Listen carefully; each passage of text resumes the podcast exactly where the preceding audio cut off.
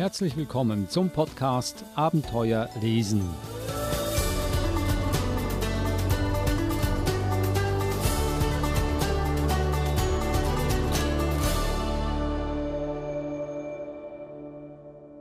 Der Podcast Abenteuer lesen, ein Podcast über gute Kinderbücher, ab und zu auch lehrreiche Kinderbücher, wie heute zum Beispiel. Das Thema heute soll sein Wissenschaft.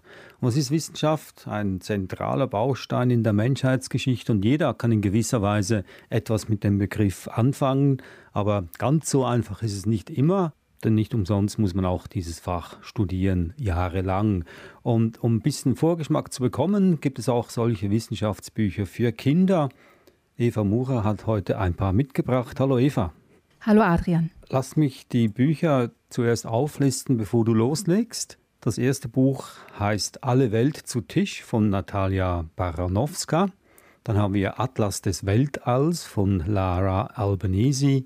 Das dritte Buch Anybody, dick und dünn und Haut und Haar, das große ABC von unserem Körper zu Hause von Katharina von der Garten, das vierte Buch Die große Welt der Winzlinge, alles über Bakterien, Viren und Pilze von Philipp Bunting und schließlich Faszination Krake, Wesen einer unbekannten Welt von Michael Stavaric eine breit gefächerte Auswahl von Wissenschaftsbüchern.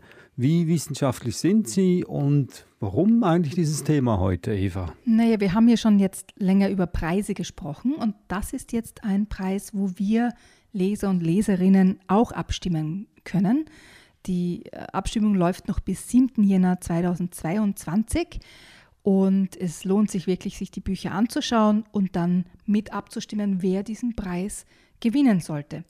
Und du hast vorher gemeint, die Themen sind sehr unterschiedlich. Es sind nicht nur die Themen unterschiedlich, sondern auch die Aufbereitung und die Altersgruppen natürlich.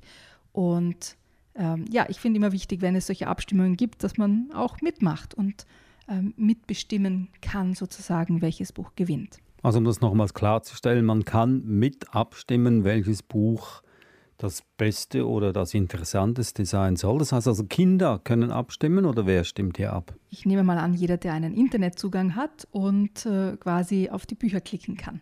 Also können natürlich auch Kinder sein, mit Hilfe ihrer Eltern zum Beispiel oder auch die Eltern oder Großeltern, Tanten, Onkeln, Nachbarn eigentlich jeder, der irgendwie einen Zugang zu einem Computer hat. Das setzt natürlich voraus, dass man diese Bücher kennt und das wollen wir gleich mal äh, bereinigen, das Unwissen. Fangen wir doch an mit dem ersten Buch, Alle Welt zu Tisch.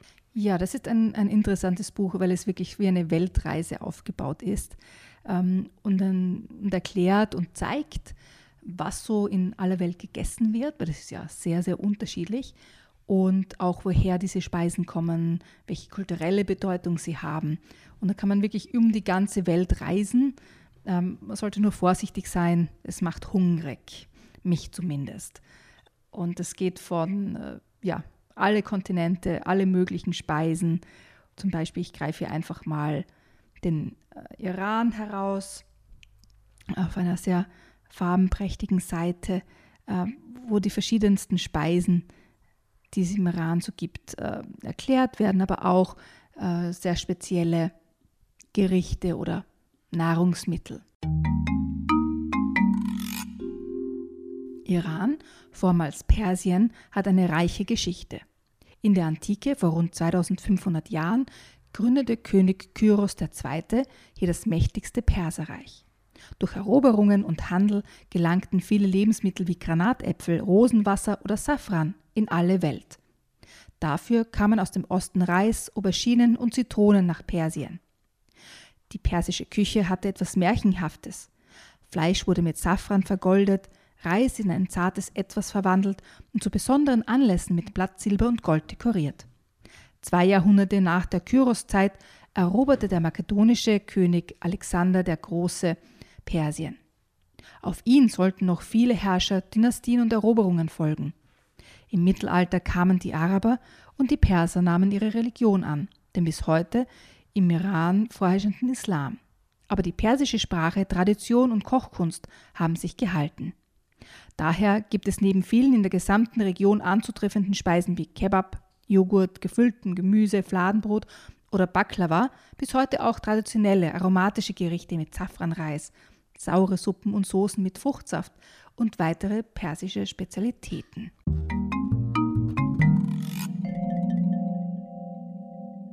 Und dann sieht man darunter auch die Granatäpfel. Ich weiß nicht, ob du Granatäpfel magst. Ich mag sie besonders gerne und ah, die schmecken so gut. Alle Welt zu Tisch von Natalia Baranowska. Sehr farbenprächtiges Buch, muss ich auch sagen, mit ganz, ganz vielen bunten Bildern und Statistiken.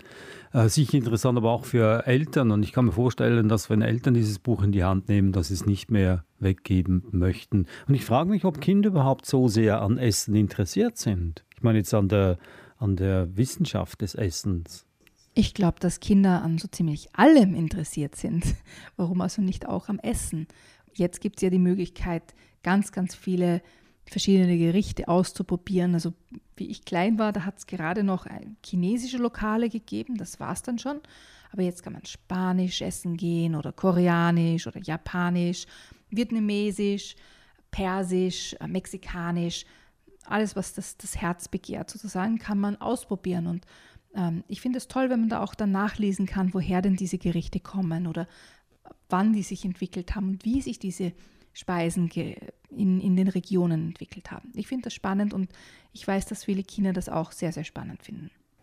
Dann verlassen wir jetzt den Mittagstisch und steigen in die Rakete. Das nächste Buch handelt vom Weltall, Atlas des Weltalls von Lara Albanese. Ich denke mir, das Besondere an diesem Buch sind die Illustrationen, weil die Informationen selber kann man ja in ganz vielen äh, Sachbüchern für Kinder finden. Also zum Beispiel, welche Planeten es gibt, wo wir in der Galaxie zu Hause sind. Was in dem Buch noch quasi zusätzlich drin ist, sind zum Beispiel, wie Teleskope funktionieren und äh, wie weit man mit Teleskopen in den Weltraum schauen kann. Oder auch, wie die Sternbilder in verschiedenen ähm, Regionen der Erde aussehen und welche Namen diese Sternbilder in verschiedenen Kulturen haben, zum Beispiel bei den Griechen oder bei den Navajos in, in Amerika. Also das sind äh, noch quasi zusätzliche Informationen, die man nicht in jedem Sachbuch findet. Aber die Illustrationen sind sehr, sehr genau. Man findet ganz viele Sachinformationen in den Texten. Aber es ist jetzt nicht so überwältigend mit, mit Text, dass es nicht auch für jüngere Leser interessant wäre. Also es ist für alle Altersstufen etwas dabei. Und wenn man jetzt nicht so genau lesen möchte, kann man immer noch die Illustrationen anschauen, die wunderschön sind und auch sehr viel Informationen enthalten. Mir gefällt natürlich der Buchdeckel. Er sieht so aus wie aus den 50er Jahren, so eine Werbung für ein Dampfschiff, das von New York nach Europa reist, wenn man sich darunter etwas vorstellen kann. Atlas des Weltalls von Lara Albanese. Dann zum dritten Buch. Hier geht es jetzt um den menschlichen Körper, Anybody, dick und dünn und Haut und Haar, von Katharina von der Garten. Ja, also es gibt ja auch, wie bei den meisten anderen Sachbüchern in diesem Bereich, wo es um den Körper geht, ganz, ganz viele verschiedene Beispiele. Und das ist, denke ich mir, eine Neuaufbereitung mit mehr Ideen, wo es auch ein bisschen darum geht, so mit seinem eigenen Körper auch zufrieden zu sein.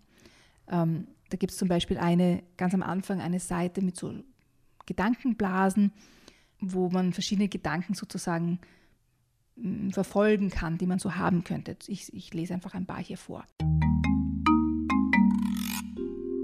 Ich bin nicht groß, aber das finde ich eigentlich cool. Man kommt überall rein und drunter, wo andere sich den Kopf stoßen. Eine Operation hat auf meinem Körper eine große Narbe hinterlassen. Am Anfang habe ich versucht, sie zu verstecken aber ich habe mir vorgenommen, meinen Körper so anzunehmen, wie er ist. Ich bin der Kleinste in meiner Klasse und hoffe, dass ich bald wachse. Meine Augen sehen schön aus. Wenn ich sie aufmache, sehen sie aus wie eine funkelnde Kristallplatte. Angezogen bin ich ja ganz zufrieden, aber nackt mag ich mich nicht besonders. Also es ist ganz viele verschiedene Ideen, wie man zu seinem eigenen Körper haben kann ähm, werden hier schon einmal quasi voraus, äh, vorausgeschickt, ähm, bevor man überhaupt in das Buch hineinkommt. Das Buch ist ein bisschen anders aufgebaut im Sinne von, dass es so themenzentriert ist. Also das, der Index sozusagen ist jetzt nicht von Seite 1 bis Seite 100, sondern ist nach Themen zentriert. Zum Beispiel, so sehen wir aus. also wo es wirklich um die Körperteile geht. Oder dann gibt es ein, ein Themencluster zum Thema Körpergefühle. Was heißt es, zu dünn oder äh, Selbstbewusstsein, Körper und Seele, Schmerz und so weiter. Dann gibt es einen Themencluster, was ist denn da los, wo es zum Beispiel um Pubertät geht. Oder im Themencluster Wie schön ich bin geht es um Fotos und Filme, Schönheitsoperationen, Eitelkeit, das Schönheitsideal, ähm, dass sich das Schönheitsideal auch ändert, dass das früher anders war als heute und so weiter. Also es ist alles nach, nach Themen sortiert und ähm, ist so leichter zu finden. Es gibt auch Themen wie zum Beispiel Altsein, wie der Körper sich verändert, wenn man älter wird oder wenn man behindert ist, welche verschiedenen Arten von Berührungen es gibt, weil die ja man auch über den Körper spürt, wie sich Menschen im Laufe ähm, ihres Lebens verändern. Das wird so quasi anhand eines Familientreffens illustriert und so weiter. Also es gibt ganz, ganz viele verschiedene Themen, die mit ganz vielen Illustrationen aufbereitet sind. Was ich ganz lustig gefunden habe, da war zum Beispiel eine Seite, ähm, wo man alle Menschen angezogen sieht. Und dann gibt es die gleiche Seite mit den gleichen Menschen ohne Kleidung. Also wie sieht man quasi unter den Klamotten aus. Nicht, dass dann alle schreiend davonrennen, wenn diese Seite aufgeschlagen wird. Also dieses Buch äh, ganz bestimmt ein äh, nicht unwichtiger Gegenpol zu den wahrscheinlich etwas fehlgeleiteten Schönheitswahnsinn, wie er zurzeit äh, in den sozialen Medien zu finden ist. Dick und dünn und Haut und Haar, das große ABC von unserem Körper zu Hause von Katharina von der Garten. Gehen wir zum nächsten Buch. Jetzt waren wir ja schon im Weltall und äh, in den Speisekammern. Ähm, haben uns mit unserem Körper beschäftigt und jetzt beschäftigen wir uns mit den ganz kleinen Lebewesen, die es so gibt, also mit Bakterien, Viren und Pilzen.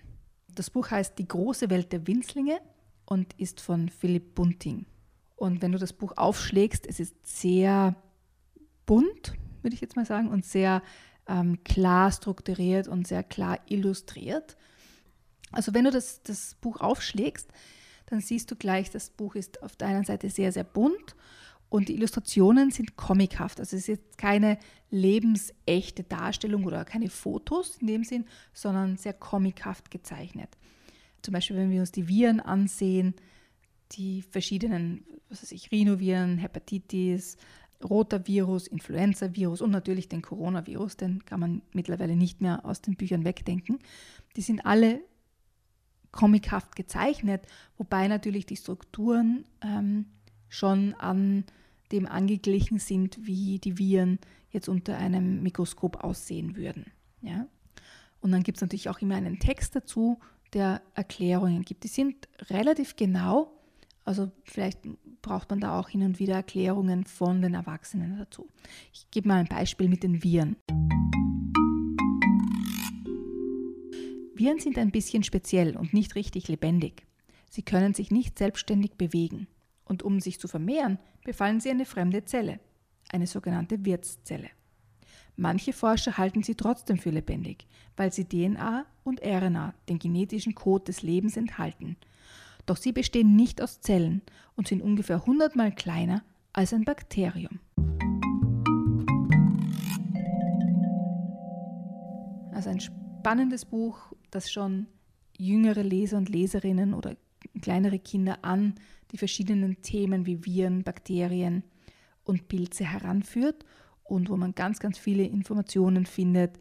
Aber es ist trotzdem so überschaubar gehalten und die äh, Illustrationen sind fast ein bisschen wie Piktogramme, dass es für Kinder ganz, ganz leicht zu verstehen ist und auch ähm, man sich das gut merken kann, zum Beispiel wie Viren übertragen werden durch Niesen zum Beispiel oder Händeschütteln. Also ein sehr gutes Buch, um jüngere Leser und Leserinnen anzusprechen. Witzig ist der Paragraph über das Coronavirus, hat uns schon viele schlechte Nachrichten beschert.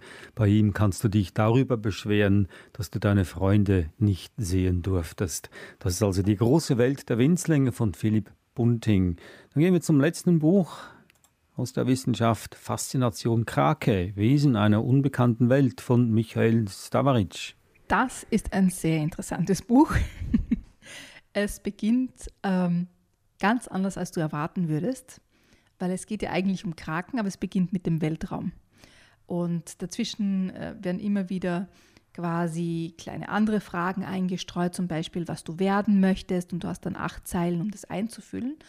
Und die, diese Zahl acht kommt im ganzen Buch immer wieder vor. Und im Laufe des Buches merkt man dann, aha, ja, es geht ja eigentlich um Kraken, die haben acht Arme.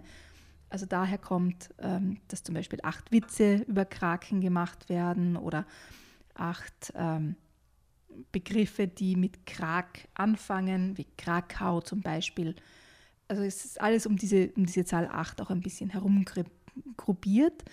Und äh, wie gesagt, es beginnt mit dem Weltraum, weil ja der Weltraum im Grunde genauso noch unerforscht ist wie die Tiefen des Meeres und hier quasi eine Verbindung auch besteht. Ich möchte aber was anderes kurz vorlesen, das ich sehr spannend gefunden habe. Krake und Mensch. Hättet ihr geahnt, dass Mensch und Krake gemeinsame Vorfahren haben? Jetzt ernsthaft. Wenn wir bei der Entwicklung des Lebens auf der Erde ganz weit auf der Zeitachse zurückblicken, finden wir sogar einen gemeinsamen Urahnen. Unser Planet ist rund 4,5 Milliarden Jahre alt. Erstes Leben entstand angeblich vor rund 3,8 Milliarden Jahren. Über die Tatsache, dass es wohl im Ozean geschah, haben wir ja bereits gesprochen. Als gemeinsamer Vorfahre gilt ein wurmartiges Wesen. Ich fand auch die Formulierung wurmartiger Glibber, das vor 600 bis 700 Millionen Jahren auf der Erde im Meer lebte. Die Geschichte der Artenvielfalt, am besten stellt man sich die wie einen riesigen Baum vor, der sich immer weiter verästelt, ist mit einer Epoche verbunden, die sich Kambrium nennt. Eine Zeit vor rund 500 Millionen Jahren. Danach gab es plötzlich ganz viele Tiere. Davor eigentlich recht wenige.